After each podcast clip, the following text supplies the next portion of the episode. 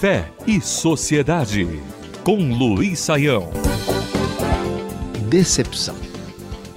No dia 4 de agosto de 2007, um voo fretado saiu do Brasil em direção a Havana, capital da ilha muito conhecida, a ilha de Cuba, ali na América Central. Ali estavam dois boxeadores cubanos que participaram dos Jogos Pan-Americanos no Rio de Janeiro em 2007, Guillermo Ringondo e Erislande Lara. Uh, vindo ao Brasil e participando daquela competição uh, internacional, devido aos maus tratos e à falta de liberdade de expressão e a toda a atitude antidemocrática e ditatorial do governo cubano, resolveram procurar alívio, tranquilidade, liberdade e uma vida melhor no Brasil. Assim, os dois pediram asilo ao país brasileiro, crendo que em nossas terras a sua vida, ou melhor, a vida dos dois, seria uma vida mais promissora.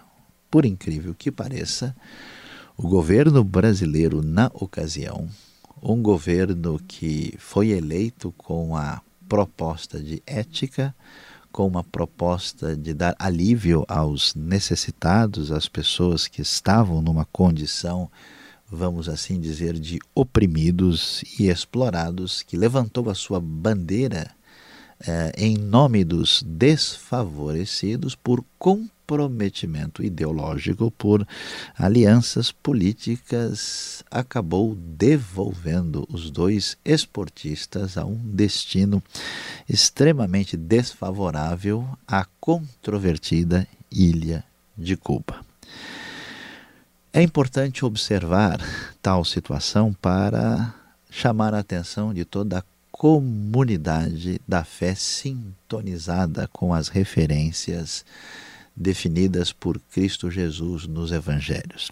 Através da história, não só governos, como instituições religiosas têm cometido injustiças, têm agido com muita incoerência e causado tanta decepção, porque suas referências ideológicas passam por cima do ser humano.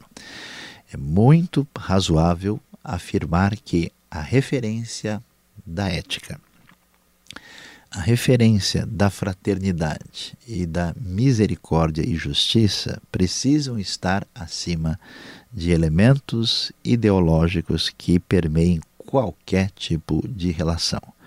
Não há dúvida que, com toda a convicção, devemos dizer que a atitude do governo brasileiro diante dos refugiados cubanos que precisavam de liberdade, democracia e acolhimento foi uma decepção.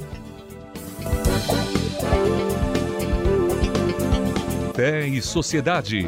O sagrado em sintonia com o dia a dia. Realização Transmundial.